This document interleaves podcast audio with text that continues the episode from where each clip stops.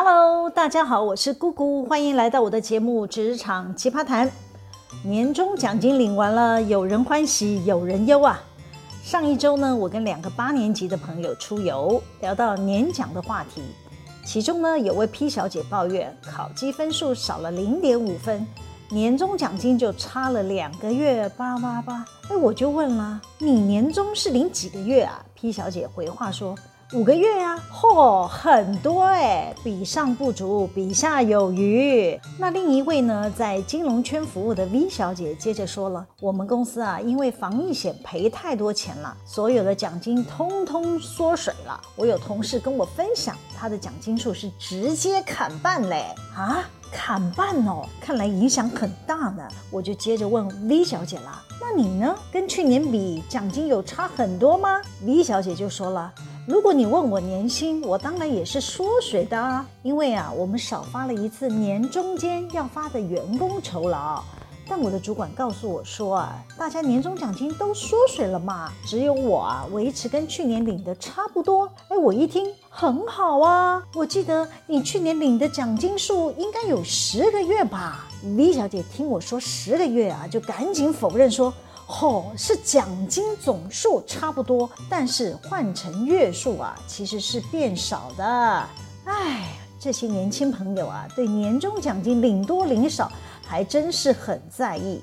大概要来到我这个年纪，才可能心如止水吧。好啦，我就安慰他们说了，今年大环境不景气，年终奖金能维持就不错啦。我的年终奖金还领不到一点五个月嘞。你们领的都比我好太多了吧？应该要感恩惜福。皮小姐就呛我说了：“哎，你的月薪可是比我们多很多哎。”好啦，我接着说，不能这样比呀。我这个年纪的人，过年还要额外开销哎，包给家里的老人、小孩、至亲的小孩、公司的同事、远房的亲戚，哦，还有做清扫的派遣阿姨。要留守的警卫大哥，一帮众人的红包就把我这个年终奖金瓜分殆尽了，根本就不够用，还得拿自己平日存的私房钱贴补啦。这些年轻朋友啊，听到我每年将到手的奖金转成红包花光光，都觉得不可思议。他们认为啊，我应该是个爱打肿脸充胖子的人吧。轮不到我照顾的远房亲戚，我竟然每年都还要汇款过去，会不会太扯了？可能有人听到这会说：“姑姑姐，您做人还真是慷慨呀、啊。请问您家还有缺远房亲戚吗？”对不起，没缺。其实呢，我不是一开始就是慷慨大方、会照顾同僚下属的人，这需要一段时间的学习呀、观摩那些热意照顾下属晚辈的企业老板或者是长辈，他们是如何当一个让晚辈们尊敬的长者？自己未来如果想与他们一样受到下属或者是晚辈的敬重，我要做到什么程度？这是我十多年来一直在学习的功课。坦白说，光要说服自己心甘情愿掏出口袋的钱，主动赠予给那些跟你关系没有很亲近的人。心里也是会很纠结，哎，但是当你真的跨出那一步的时候啊，你可以明显的感受到接收你赞助的人对你感激的眼神。即便是简单的一句谢谢，你心里会知道你是做了对的事。有能力照顾别人，其实也是一种福气哦。尤其是当你的职位越做越高，你想成为他们眼中敬重的长官，你对同僚下属的照顾更应当优先放在自己的前面。特别越是基层的同仁，年节给他们一点加菜金，真的花不了多少钱，却能得到基层同仁对你的尊敬。可能有人听到。这这会想说，姑姑姐，我只是一个小主管，薪水只比下属多领个几千几百元的，我成家都不搞啊，干我堂怕瓜。这句是台语的谚语啊，我简单解释一下。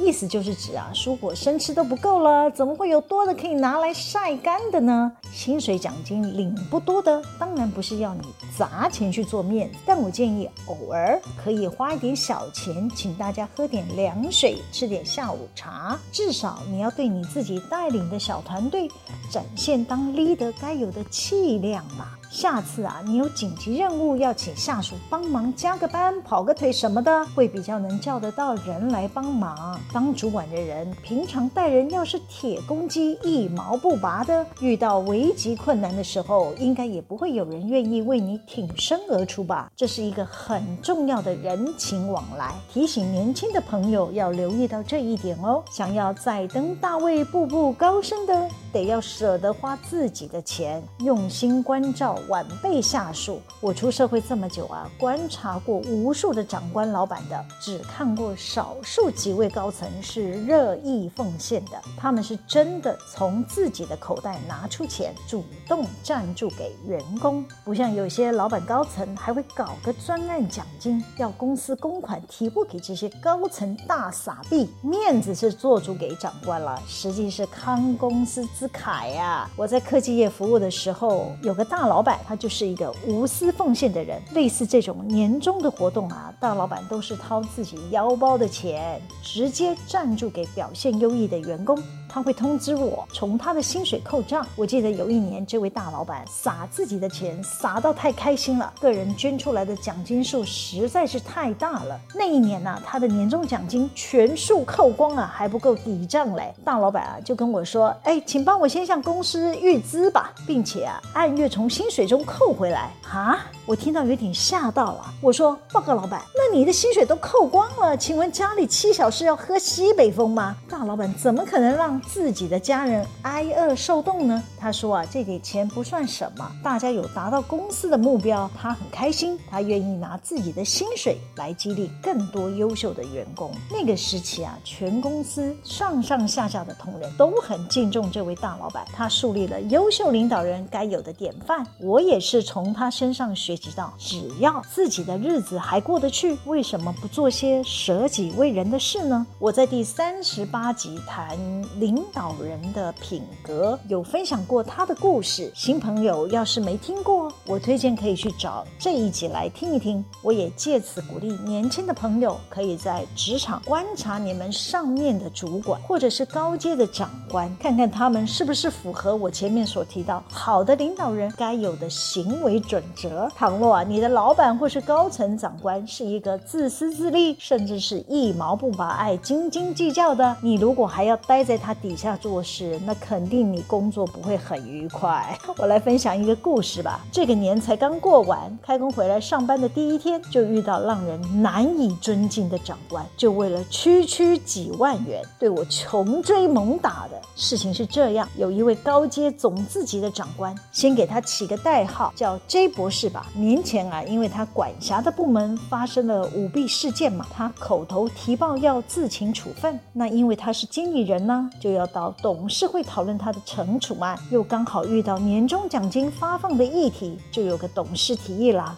应当要删减 J 博士的奖金，让 J 博士负起督导不周的责任。于是啊，董事会就决议，意思意思减个几万块吧，大约占 J 博士原本可以领取的奖金数一成左右。简单讲，就是 J 博士年终奖金被打了个九折了。J 博士在放年假前呢，清查他账户余额，发现入账的年终奖金似乎不如预期，他就直接去找了董事长询问。董事长呢，向 J 博士表达，减发奖金是董事会的决定，不是他的意思。我们董事长还打开奖金分配档案，让 J 博士确认。哎呀，就是这个确认的动作，J 博士就把矛头指向我喽。他认为啊，我竟然违背董事长的分配意思，主动去删减他的奖金啊！一整个年假，他大概都在想，开工上班的时候，他要怎么来整死我。哈哈开工上班的第一个工作日，我们一大早就开主管会议了。例行报告结束以后呢，他就提问说了：虽然他的部门有舞弊，造成公司的损失，但是呢，有些单位也该一并检讨。他先指出行政单位，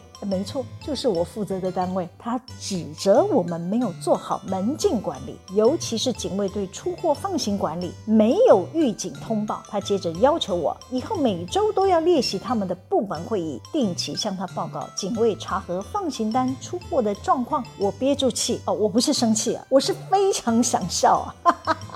这个人很明显呐、硬是要拖我下水啊！行数我也有管理疏失，得跟他一样接受惩处。哎，我不疾不徐地回答他说：“长官，贵单位目前所在的厂址呢，并非是我们自有的厂房哦。我们如果要对房东所聘请的警卫要求额外做些什么统计查验的，我得先去跟房东商量啊。”哎，J 博士经我提醒，才想起他部门所在的厂区门禁竟然不归我管呢。他生气地说：“我们是房客，也是有缴管理费的，可以向房东提出要求。”我接着说：“哦，我知道，我知道，但这些额外多出来的工作啊，都要跟房东协商，我会去沟通。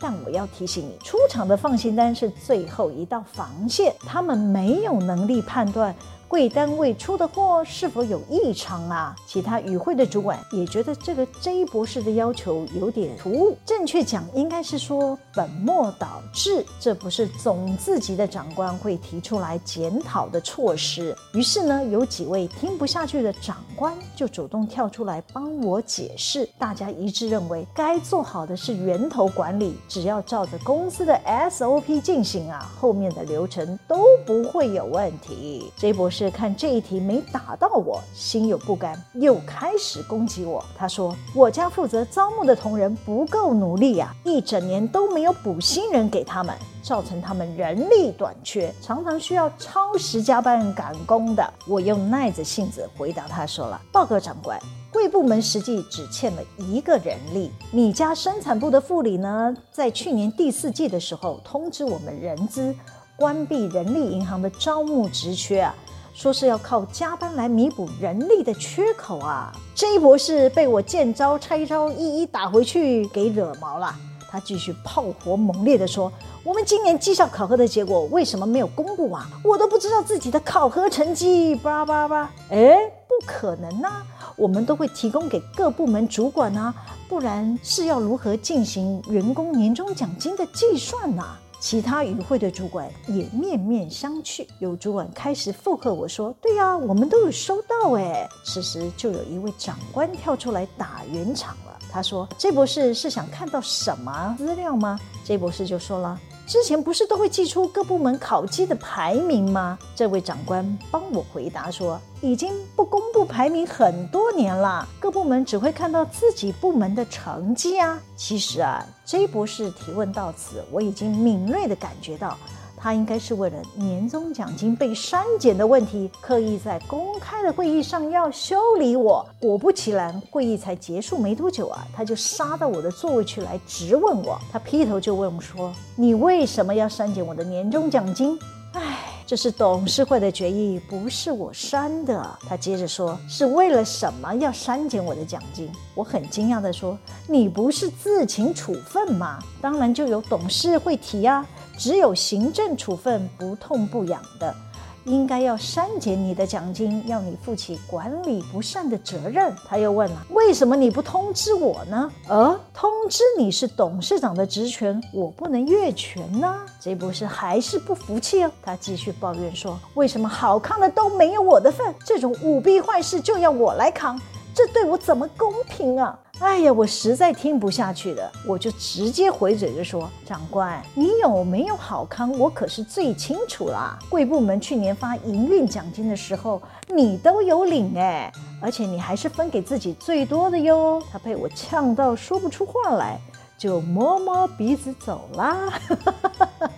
我之后就跑去向董事长报告 J 博士找我谈奖金的事，我也不想演了，直接告诉董事长说，J 博士在主管会议上的发言明显就是挟怨报复啊！董事长很惊讶地告诉我说，其实啊，J 博士过年前就来找过他了。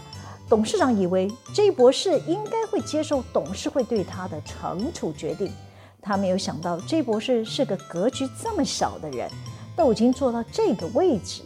怎么会为了区区的几万块在那边纠结嘞？哎呀，我是觉得 J 博士公开在会议上说要自请处分，背地里呢却想着要如何卸责，他就是一个表里不一的人呐、少领个几万元，还试图将他的过失转嫁到我身上，这种鸡肠鸟肚、气量狭小的长官，我是很难尊敬他啦。好啦，今天先跟大家聊到这里。喜欢今天的主题吗？可以帮我们留言、按赞、分享、订阅。每周日都会有更新的内容在各大 Podcast 平台上传哦，请大家要记得追踪我。谢谢大家的收听，我们下次见喽，拜拜。